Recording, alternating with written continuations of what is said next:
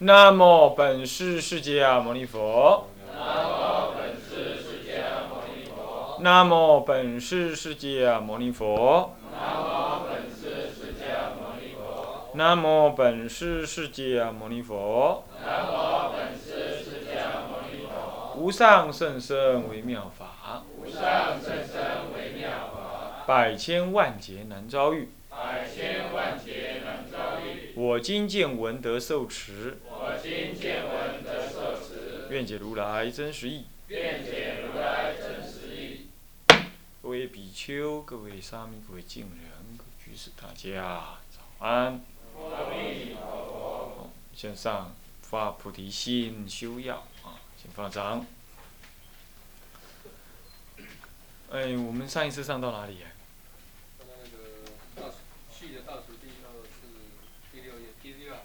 哦，第第六行，已经最后一一段了。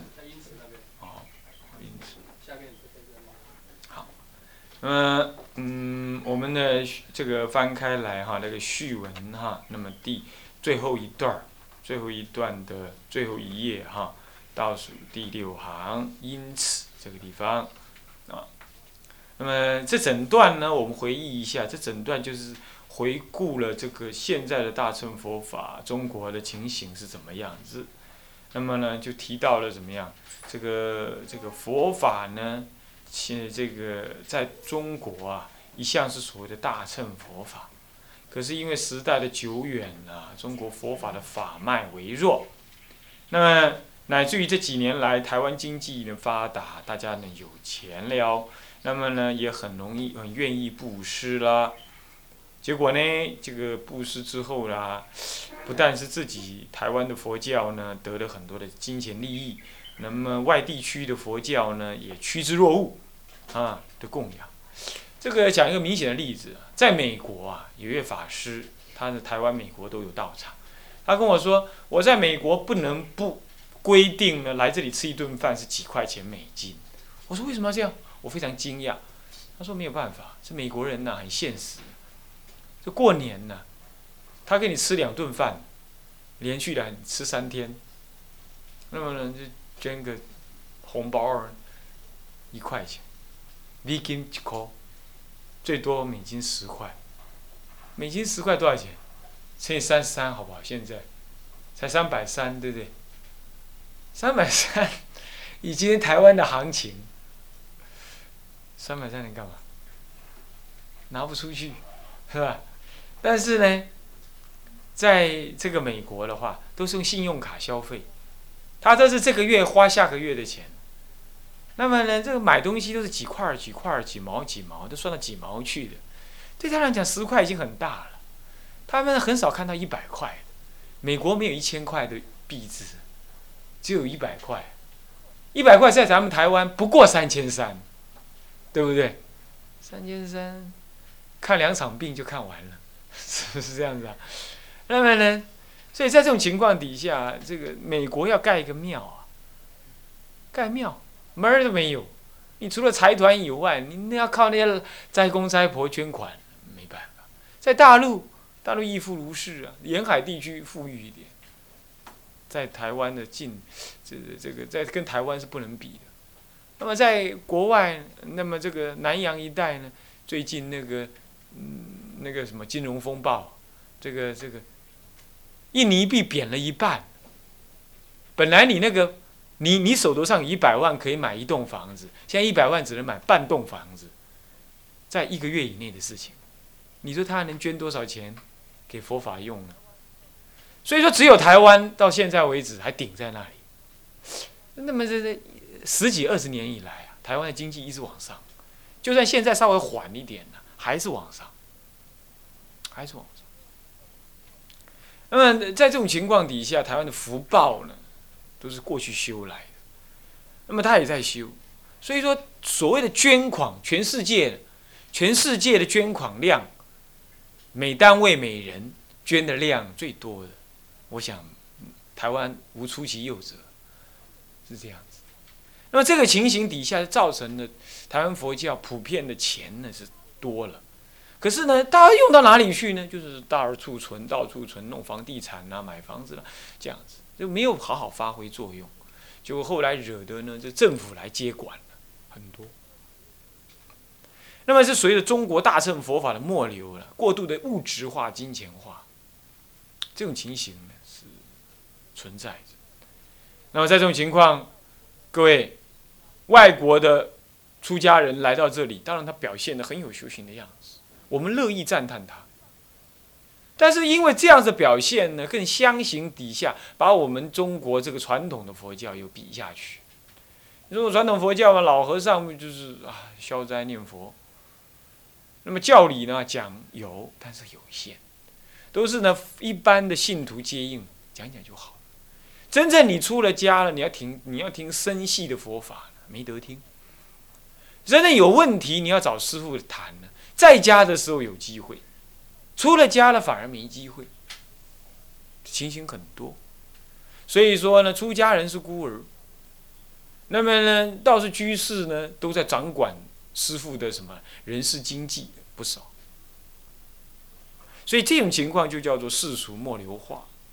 这种所谓菩萨道呢，最后会是纸老虎。所以，有外这个外道啦，昌盛。乃至于外来地区的佛法呢，也在这边呢，或者得利益，或者批判你中国佛教。那么中国佛教是不是这么糟呢？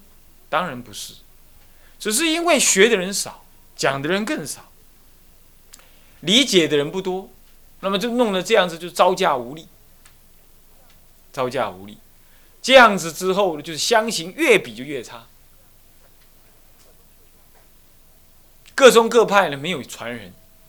那中国佛教是存在各宗各派的，那你又没有传人，那你说要怎么办？在这个见解底下呢，在这种，在这种共业底下呢，这个南传的佛法一来之后，他就说你这个是，你这个大乘，你看这么烂，大乘非佛说。其实声闻法也是一样的，很烂的还是有，但是呢，他来这里批评的总是容易嘛，是不是？那渐渐渐渐的，怎么样？这个我们自己又不学，听到人家这样批评，好像好像有点道理，因为你不学你自己的，人家一批评你无招架之力，你也无法鉴别，最后你就跟着人家一起跑。大乘非佛说，堂堂一个大比丘，你听那个在家人怎么样讲什么观什么呼吸啊，哪里什么感觉啦，还讲的一副那种斩钉截铁的样子，你也不想想，那个不过是管你这个臭皮囊的修行而已。在大乘佛法来看，那是个基础。可是你今天大乘佛法你不了解，你就什么从瓦砾如金玉，尊地尊猕猴敬猕猴如地势。你把猴子当天公来尊敬，你把瓦砾当做什么呢？当做宝石来尊敬。瓦砾才能提炼宝石，但是瓦砾终究还不是宝石。你信得而能够识货。那你再去现在去用宝用瓦砾来盖房子，你还不能有宝石，那没有关系。可是你要能识货，你不要傍大乘法。愚痴，现在的比丘是愚痴。录音带拿起来听啊，听，乃至在家女人在讲，跟你讲一些什么修行，怎么修行，你听个稀啊，咔咔咔。但堂堂一个比丘跟你讲佛法呢，你逃的逃，躲的躲，来到你寺庙讲，你都不来听，这是你自己颠倒。这大乘佛法，你说非佛说，那哪里是非佛说？是你自己不是大乘根器。大乘的法师来这里讲经，你还不来礼拜恭敬，乃至于这个犯父生肉手足，以为供养，这你就犯菩萨戒了。更何况他在讲解大乘法，让你起信心，你躲得躲，跑得跑，可惜。不可教，这是不可教，这是不可教导，是不是这样子？各位同学，你想想看，这样子你再来怪说大乘佛法没人弘扬，你自己是不是法器？啊，是不是法器？啊，呃，趁着长老来啊，你们应该看一看，体会体会，心要细细的体会体会，是不是这样子？还有啊，这个这一代的年轻台湾的佛。佛弟子，尤其是比丘，根本没有喝淡的能耐，也没有喝淡的心情。那么弄的就怎么样？你自己再来哀叹，没有人教，你甚至连哀叹你都不懂得哀叹，没有人教你自己都不知道，那你就浑浑噩噩的过日子，这真的说实在话呀，那是上一辈子的错误，上辈子你就是修慧不修福，修福不修慧，所以说你就是什么梦痴梦迟，那可是因为凭着上一辈子的什么上一辈子习气所追呀，你这一辈子还是想来出家，可是上辈子就是修福不修慧。所以这辈子乃至没有人教你佛法，你就觉得无所谓啊，我过一天算一天呢，很好啊，有饭吃啊。女人来供养你，比丘尼来供养你，他表面很恭敬啊，恭恭敬敬。他问你两句佛法，你讲不上来，他已经在轻视你了，可是表面还是很恭敬，你还乐此不疲。他在利用你，请你上来上上香，做个供，占个中尊，这样就够了。那你还以为人家很恭敬，愚痴。这是你愚痴，你自己没有法，你自己不知道，人家已经在心中轻慢你了，你还不知道。我看了很多。那么第二种呢，就是什么？好药神通，怪力乱神。那么正当的佛法一步一步来的，他他不能耐心等候，他就想一步登天。怎么样修定？怎么样子加持？那去到哪里之后呢？那个大德，那个上师这么一指，我就看到观音四字。你关到释迦老爷，你看到阿弥陀佛，你都没有用的了。现在把你硬抓抓到极乐世界去，你也一样无法受用。你要那干什么？但是呢，堂堂大比丘一样是在这里倒，跟这居士学，跟那个外道修。是第二种呢，你说大乘佛法有谁喝淡？难怪人家说大乘非佛说，圣消成上就这样子啊。第六行倒数第六行，大乘非佛说。第二第二个情形，知见颠倒，那个那个欲望呢？欲望颠倒，没有法欲，只有恶法欲，没有善法欲。善法呢，不喜闻，不耐心听，不耐心学。叫你多拜点佛，不拜，想要一步登天。那么呢，对于那个恶法、神通法、那个相似佛法，你特别相应。末法还这种情况，没办法，可怜。那么第三种是怎么样？这个有正法，可是正法的认知呢，不坚固。没有那种虽千万人吾往矣的那种那种决心。你比如说，哎呀，反正，嗯，比丘上课，我好端端的，我用上心血去教书，一下子走掉那么多，我以后我不办男众佛学院了，我宁可办女众。恶向胆边生。我跟你讲，男众值得投资。我告诉你，走十几个打不倒我，你全走光了也打不倒我。你越走光，我就越不可能放松，我照样教南众。我只会惭愧我自己，我绝对不放心，我绝对不放弃。怎么样？你磨厉害，你把我的学生都赶光了，都又跑光了，没关系，你可以打倒我，但是你不能打死我。你要这种决心，没有，现在没有。我发心，我会发三天，我会发三年，三年发完了啊，这些难众，那个可教的，你看看，我教他们，他们出去还骂我。我现在教他们，他们在私下私下说我的废话。我这样教我有什么意思？你看那女众，做事能做，修行愿意修，叫他叫他用功，他愿意用功，而且一下子这么多人。他们才会是大德，南众不会是大德，南众没有用了，我不教了。各位，他要来跟你学，就表示他还不行嘛，所以我们要容忍他。他如果很行，像你这么行的话，那还要你教吗？所以男众来，当然很颠倒。当然，像会像我们看到的一样，说走就走，毫无仁义。你可以这样看，可是这无所谓。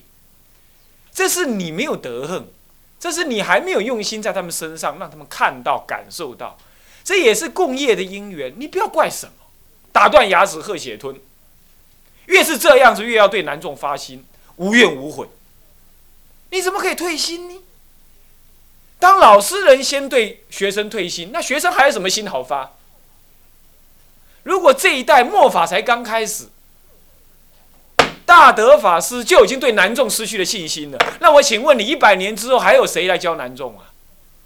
法师要需要人家传承的，教导人的人乃至会被暗杀，你知不知道？在佛正法的时候呢，富罗那尊者要到最末法的地方，没有佛法的地方去教导，佛陀都还问他说。如果去那个地方，人家骂你怎么样？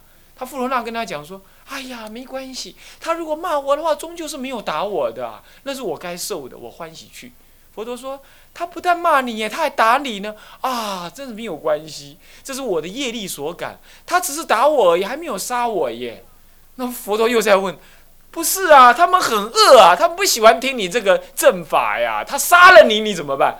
富罗那又说了：“哎呀，我这个肉身根本就是苦的。”如果他杀了我，我刚好入涅盘去耶。各位，正法时代都会有你来弘扬正法，他杀了你的这种事。那么你在末法，不过走几个同学而已，你为什么要去取退心？何况还有这么些圣人在这里，对不对？是不是？我没什么理由起退心的。我当然难过过。我是凡夫，我当然难过，但是绝对不提退心。我说过了，你环境越险恶，你看我法杖怎么顶，没关系。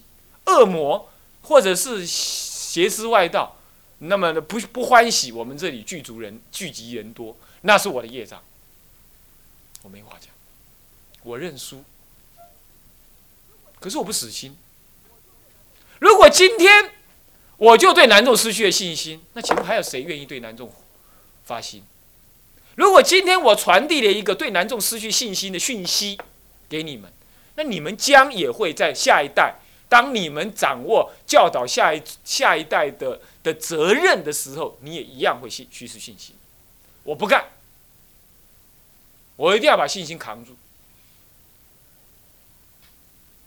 不然谁还喝淡大乘佛法？今天不是这样啊，算了啦，我培养女众。女众是可以培养，但是你太子不培养，你培养那个第呃的那个那个王子、第二王子、第三王子，那你什么用？你老王是一死了之后，你没有人继承继承皇位呀。你当然要把所有的资源、主要的资源放在太子身上啊，王太子身上啊，是不是？那这样这个才能够做真正的法王继承人呢？这不是说我们有我我我我我们不愿意教女众，不是这样子。所以说，大乘佛法到底还有谁要去喝喝淡？你们听一听。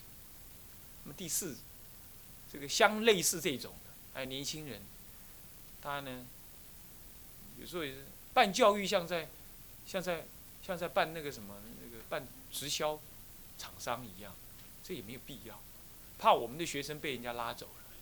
或者是怕，或者是要种种的办法来拉拢学生，甚至于呢，呃，就这个，呃，我要我要这样时候招生，我不要跟那个时候招生，我碰到谁了，万一我招不到同学怎么办？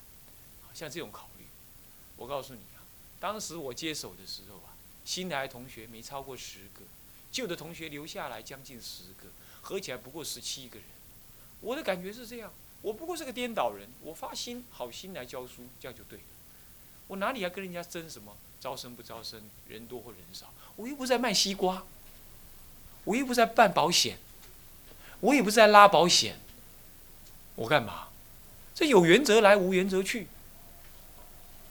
作为一个比丘啊，固然要发心教育，可是发心教育也不能够怎么样，也不能够跟法相违。今天发心办教育。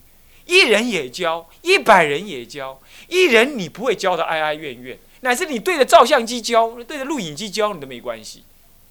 一百人你也不要以为你很了不起，没有什么，就是讲课，就是修行，就是跟大家一起修行。十人很好，一百人很好，一人也很好，不要带上名利，也不要带上呢形象好看不好看，也不要用比赛的心情来办教育，教育容不得一点点恶心，跟容不得一点点名利在里头。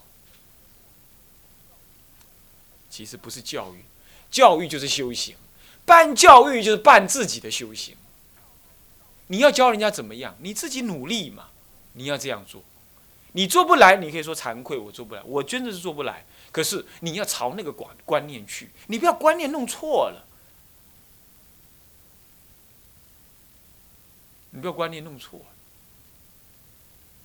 人多人少，也不是跟别的佛学院在拉人拉多拉少。啊，我早一点啊，怎么样做了，我我的学生才会多，不然我的学生被人家拉走了。我跟你讲，你们来的人呢，几乎没有一个是看广告来的。你们看广告来的举手，看过清凉看过南普陀的广告的人举手，应该有一两个了，不多。对，真正都是糊里糊涂来的。你看那个法师在面摊里听到人家说南普陀，他跑得来。面摊子，在面摊子听到的。那有的是像这样是被骗来的，啊，是不是这样子啊？哦，那手里是不好不行，很倒霉，因为我是他借师傅，啊，他被我拉来的，啊，那有的是什么隔壁的尼斯跟他胡吹乱盖就来的了，大部分都这样子嘛，是不是？是 是不是这样？中道，你你有看到？你有看到吗？你也不是，也是尼斯介绍你来的，是不是这样子啊？那有有大部分都是被骗来的多，是不是？哪里看到广告儿？没有嘛。